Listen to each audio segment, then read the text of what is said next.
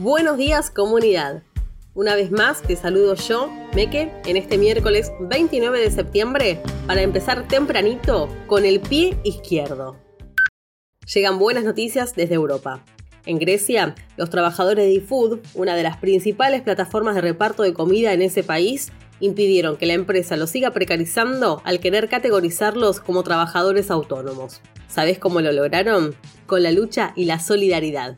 Convocaron a un paro y participaron más de 1.500 repartidores y además consiguieron el apoyo de miles de clientes que eliminaron la aplicación de los celulares.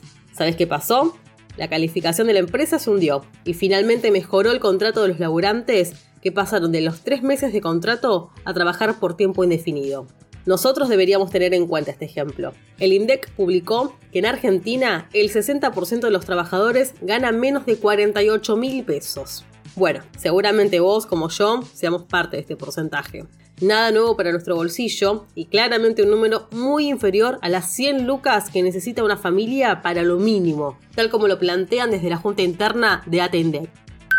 Pero a esta precariedad la banca incluso el propio Estado. Escucha esto el gobierno lanzó el plan Registradas para las trabajadoras de casas particulares. ¿De qué la va? El Estado va a pagar entre el 30 y el 50% de los salarios durante seis meses de las trabajadoras que estén formalizadas, pero con un tope de 1.500 pesos. O sea, van a seguir cobrando todavía menos que el salario mínimo. Pero cuando se termine el subsidio, tranqui, el patrón te tiene que mantener el contrato, pero solo por cuatro meses. La estabilidad laboral te la redebo.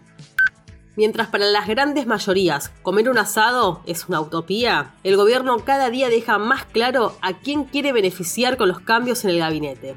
El flamante ministro de Agricultura, Ganadería y Pesca, Julián Domínguez, liberó la exportación de carne a China y sus amigos de la sociedad rural festejan. Pero eso no es todo. El nuevo ministro de Seguridad, Aníbal Fernández, se reunió con el gobernador santafesino Omar Perotti y dispuso enviar 575 efectivos de fuerzas nacionales en medio de la crisis de las balaceras vinculadas a los narcos. Aníbal sigue haciendo de las suyas y busca llenar las calles de la maldita policía después de haber reprimido a trabajadores ferroviarios y amenazar con los palos a los precarizados de EMA. Cada vez más claro a dónde apunta el nuevo ministro. Sobre este tema hoy va a estar hablando Octavio Cribaro, dirigente del Frente de Izquierda Unidad por Rosario, en Alerta Spoiler. En un nuevo día de acción global por el derecho al aborto, una novedad importante del otro lado de la frontera. En Chile, la Cámara de Diputados aprobó la reforma que permitiría despenalizar el aborto hasta las 14 semanas de gestación. Un punto de apoyo importantísimo para seguir la pelea por conquistar el aborto legal, seguro y gratuito.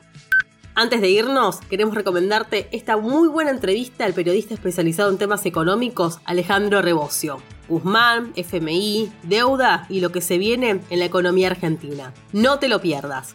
Eso es todo por hoy comunidad, hasta mañana. Y no te olvides que... Y si vas a la derecha, cambias hacia.